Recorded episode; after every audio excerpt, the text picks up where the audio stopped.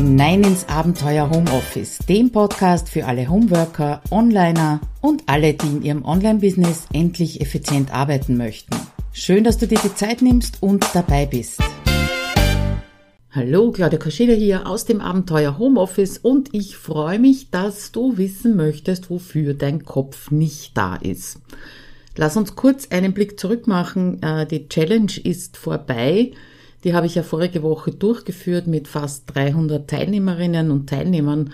Hat wiederum sehr, sehr viel Spaß gemacht, aber mir sind zwei Dinge passiert, die mir üblicherweise nicht passieren. Einmal habe ich vergessen, den äh, Kursbereich, die Seite mit der Aufgabe freizuschalten. Gott sei Dank hat ein Early Bird äh, mir gleich geschrieben, dass das nicht äh, passiert ist. Und äh, das Zweite, was mir passiert ist, war, dass ich vergessen habe, eine Veranstaltung für das Live-Meeting rechtzeitig anzulegen.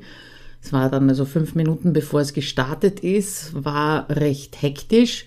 Und jetzt könnte man natürlich sagen, mein Gott, sowas kann passieren, ja, innerhalb einer Challenge, da ist so viel Tamtam -Tam noch. Dazu hat Schwierigkeiten gegeben äh, am Wochenende vorher, hat mir Active Campaign jede Menge Fehlermeldungen geliefert. Das heißt, ich habe alles umstellen müssen von Automation auf einzelne Kampagnen und, und, und. Kann ja passieren.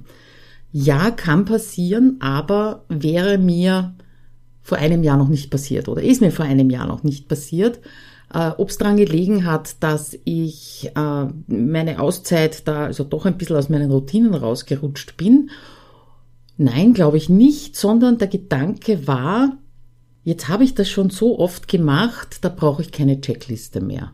Hm, das war genau der Fehler und das ist auch Thema dieser Episode, weil eben dein Kopf für andere Dinge gemacht ist, beziehungsweise andere Aufgaben hat, als sich an Kleinigkeiten zu erinnern.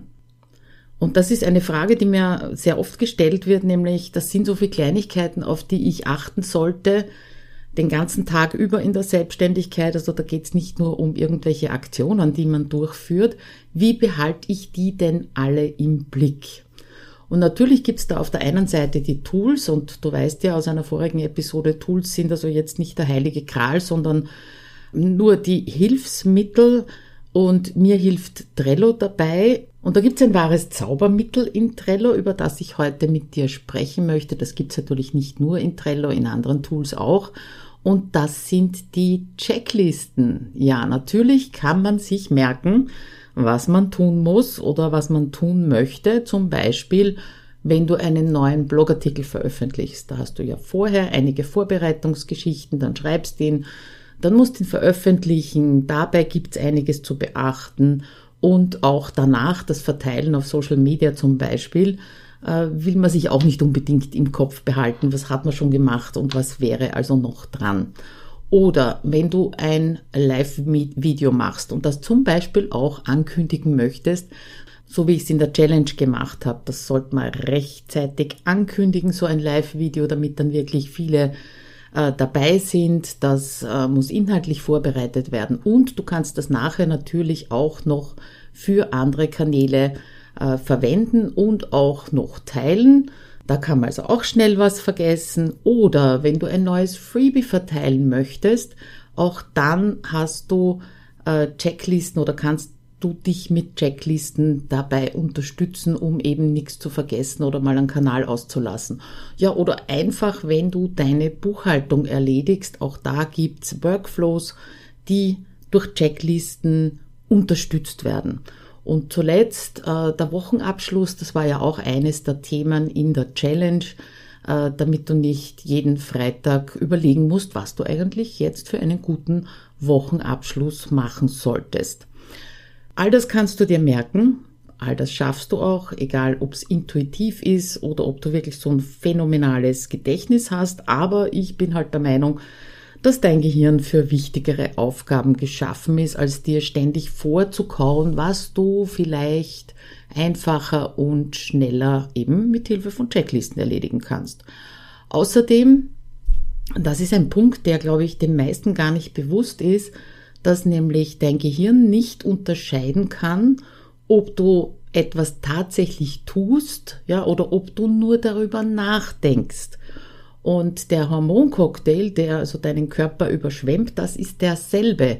Und das ist verdammt anstrengend. Es ist also überhaupt kein Wunder, dass wenn du äh, ständig repetierst oder ständig drüber nachdenkst, was gehört da jetzt alles dazu, was gehört, gehört denn gemacht, und es nicht tust, ja, sondern nur drüber nachdenkst, dass du am Abend völlig erschöpft auf der Couch landest oder in den Seilen hängst, ja, weil dein Gehirn sagt dir, dass du erschöpft bist, weil du geistig so viel geleistet hast.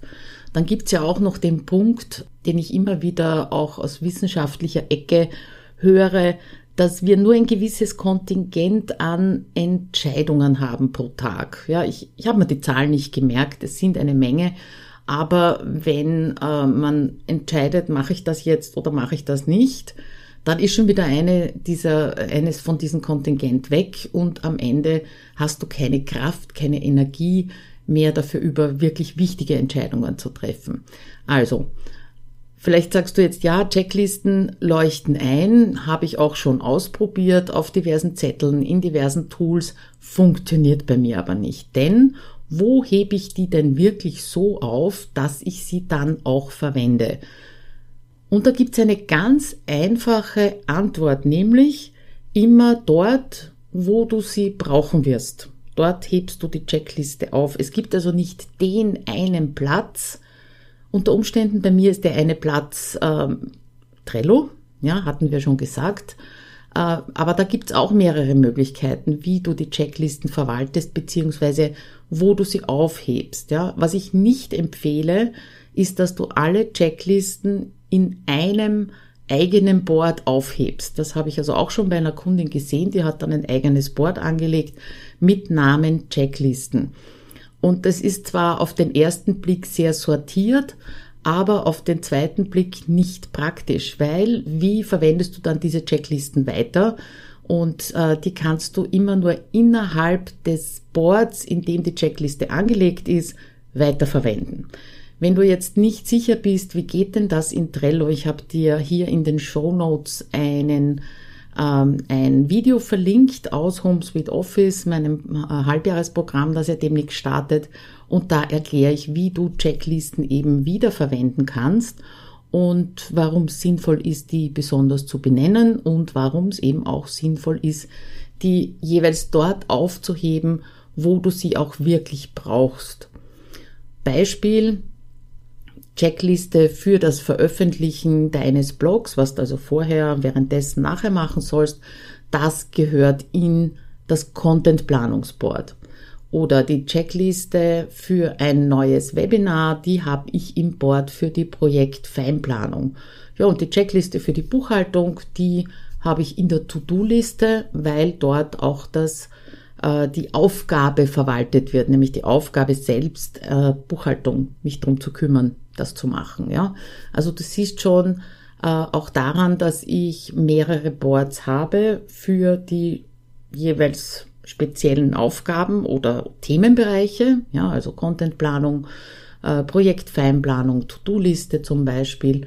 Und äh, dort, wo ich sie brauche, dort gibt's halt eine Liste mit Vorlagen, Checklisten und da sind die alle drinnen. Wie gesagt, Video verlinke ich dir direkt und was könnte also jetzt das sein, was du hier aus dieser Episode mitnimmst und gleich umsetzt, bitte. Überleg dir eine Sache, bei der du dir mit einer Checkliste leichter tun würdest. Und dann legst du sie dort an, wo du sie brauchst, in dem Tool, in dem du auch den Themenbereich verwaltest. Also wie gesagt, Content Planungsboard habe ich die Checklisten drinnen. Was ist für ein Live-Video zu machen? was ist beim Blogartikel veröffentlichen zu beachten und so weiter. Oder es könnte auch sein, dass du äh, sagst, ja, Wochenabschluss äh, wäre eine gute Idee oder monatliche Checkliste, was habe ich denn zu tun am Ende des Monats, das kommt dann eher in die To-Do-Liste hinein. Damit du nicht vergisst, dass du diese Checkliste hast, schreib dir einfach einen Hinweis zu der jeweiligen Aufgabe dazu. Also wenn du die Aufgabe in deiner To-Do-Liste verwaltest, Buchhaltung machen. Zum Beispiel könnte auch eine Kartenwiederholung sein, also eine sich wiederholende Aufgabe. Dann schau, dass du dort entweder gleich die Checkliste drinnen hast oder einen Hinweis drauf, wo die Checkliste zu finden ist, damit du eben nicht vergisst. Jetzt kann ich mir vorstellen, dass du dir sagst, naja, so ganz dämlich bin ich ja nicht. Ja, ich merke mir das schon, dass ich da eine Checkliste habe. Aber das hat halt auch sehr viel mit Gewohnheit und sehr viel mit Routinen zu tun und das einzutrainieren, das dann anhand der Checkliste zu machen und nicht so wie ich vorige Woche, ah, das habe ich schon hundertmal gemacht. So eine Challenge ist nicht äh, wirklich eine Challenge für mich, was die Organisation angeht. Da brauche ich diesmal keine Checkliste. Das wäre dasselbe, wenn der Pilot sagt, mein Gott, ich bin schon hundertmal gestartet und gelandet, ich brauche keine Checkliste, um alles zu überprüfen, was zu überprüfen ist. Und das ist auch genau der Grund, warum die Piloten solche Checklisten haben, dass sie nicht nachdenken müssen, sondern sie haken einfach Punkt für Punkt ab und können damit darauf vertrauen, das war ja voriges, äh, vorige Woche auch das Thema, die können darauf vertrauen, dass sie dadurch alles Menschenmögliche und technisch Mögliche machen, dass der Flieger gut startet und vor allem wieder sicher landet. Ja? Also lass dich da äh, nicht drauf ein zu sagen, nee, habe ich schon hundertmal gemacht, brauche ich nicht. Damit sind wir auch im vierten Monat von HomeSuite Office 2.0 angekommen. Das heißt, den Inhalten, die ich dir da kurz äh, zusammenfassen möchte, weil im vierten Monat geht es vor allem darum, das, was du planst, effektiv und effizient abzuarbeiten. Ja, also effizient heißt nicht, dass du mehr unter Druck arbeiten musst, dass du mehr in weniger Zeit quetschen sollst. Ja, du sollst es dir nur leichter machen und vor allem eben dein Gehirn entlasten. Übrigens effektiv und effizient, da habe ich äh, eine einen guten Vergleich einmal gehört drüber, wie man das unterscheiden kann und der gehört natürlich auch dazu. Stell dir vor, du bist in einem Garten, der ist von Mauern umgeben und du hast eine Leiter und möchtest über die Mauer gucken. Wenn du jetzt die Leiter an die richtige Mauer stellst, ja, über die du drüber schauen möchtest, dann ist das effektiv. Das heißt, äh, kommst zum Ziel, ja. Und Effizient bedeutet dann im zweiten Schritt für dich, so schnell und so sicher diese Leiter hinaufklettern zu können wie möglich, also ohne gefährdet zu sein, darunter zu fallen. Effektiv an der richtigen Mauer, effizient, so rasch wie möglich, äh, so ungefährlich wie möglich, könnte man sogar bei diesem Vergleich sagen. Der hat mir also sehr gefallen. Themen im Überblick, was im vierten Monat passiert. Da geht's äh, dann darum, Workflows aufzubauen. Wie gehe ich das eigentlich an, äh, wenn ich weiß, ich möchte von A nach B kommen oder ich habe das Projekt oder ich habe diese wieder, wiederkehrende Aufgabe. Dann kann es helfen, das auch mal grafisch darzustellen. Dazu gibt's ein kostenloses Tool. Natürlich geht's auch um Checklisten, um Anleitungen. Wo ist denn da jetzt eigentlich der Unterschied zwischen Checkliste und Anleitung? Wann brauchst du was? Äh, wie schreibst du Anleitungen für dich oder auch für deine Assistentin, deinen Assistenten, so dass es äh, hilft, dass es was bringt, ja? Aber auch Mindset ist im vierten Monat dran, wobei äh, HomeSuite Office ja eigentlich von der ersten Minute an Mindset ist oder Mindset-Arbeit für dich ist, nur halt unterschwellig. Im vierten Monat geht's dann wirklich auch darum, um deine Bauchentscheidungen, um Aufschieberitis, um beschränkende Überzeugungen, äh, wie du mit denen umgehst, beziehungsweise Aufschieberitis zum Beispiel auch verhinderst. Dann gibt's natürlich Quick-Tipps in Form von Tools, kleine Lifehacks und so weiter und so fort. Also das vierte Monat ist sicher eines, wo die Teilnehmerinnen mir zurückmelden, dass sie ganz angekommen sind im Programm und damit meine ich auch, dass sie bereits Routinen entwickelt haben. Sie kennen sich alle inzwischen so gut, dass sie auch kein Problem damit haben, sich aus der Gruppe Feedback zu holen. Das ist auch etwas, was ich immer wieder höre. Die Erleichterung drüber, ich will nicht sagen Freude, ja, Freude wäre falsch, aber die Erleichterung drüber, dass es anderen genauso geht äh, wie dir selbst, ja, oder wie ihnen selbst, dass sie sehen, also sie sind da nicht alleine mit den Problemen. Und dieses Vertrauen muss natürlich untereinander aufgebaut werden. Also das haben wir in den ersten drei Monaten ganz sicher geschafft und im vierten Monat äh, geht es dann auch ganz oft um Themen, vielleicht auch wegen des äh, Kapitels übers Mindset. Da geht es um Themen, die wir also nicht in aller Öffentlichkeit besprechen wollen, sondern eben in einer kleinen Gruppe. Und ein Feedback möchte ich dir da auch mitgeben. Da hat mir eine Teilnehmerin gesagt, also im vierten Monat hat sie erkannt, dass man an manchen Sachen vielleicht nur als Gewohnheit oder vielleicht auch aus Stolz festhält und es reicht ein kleiner Stupser, um überfällige Anpassungen durchzuziehen. Weil Routinen sind ja etwas Gutes, Gewohnheiten, wenn es gute Gewohnheiten sind, sind ja auch was Positives, aber manche davon passen vielleicht nicht mehr in dein Leben. Und wenn du dein, äh, dein, deine Arbeit von links auf rechts drehst, dann kann es durchaus sein, dass du da ein paar Dinge nicht mehr tust, die dir nicht gut tun oder die effizienter oder einfacher gehen würden.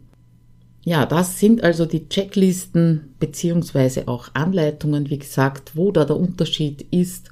Das besprechen wir dann im Zuge des vierten Monats von HomeSuite Office 2.0. Wir starten ja am 13. November. Es sind nicht mehr viel Plätze frei. Und äh, ja, heute ist Donnerstag, der 26.10. in Österreich zwar ein Feiertag, aber in Deutschland nicht. Deswegen wird auch ein bisschen gearbeitet.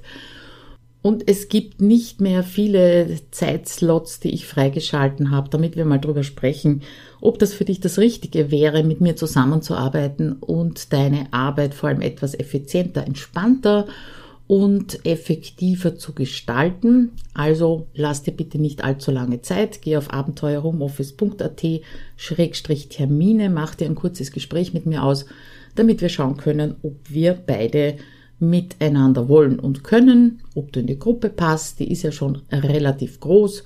Viele Plätze gibt's auch nicht mehr.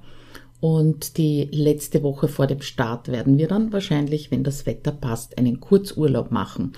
Noch ein Hinweis, äh, wenn du dir jetzt den Terminkalender von mir anschaust und sagst, verflixt, da passt kein einziger Termin, auch kein Problem. Schick mir eine E-Mail an office.abenteuerhomeoffice.at und wir finden ganz sicher ein Platzerl, äh, wo wir miteinander sprechen können, wenn es eben um HomeSuite Office 2.0 geht.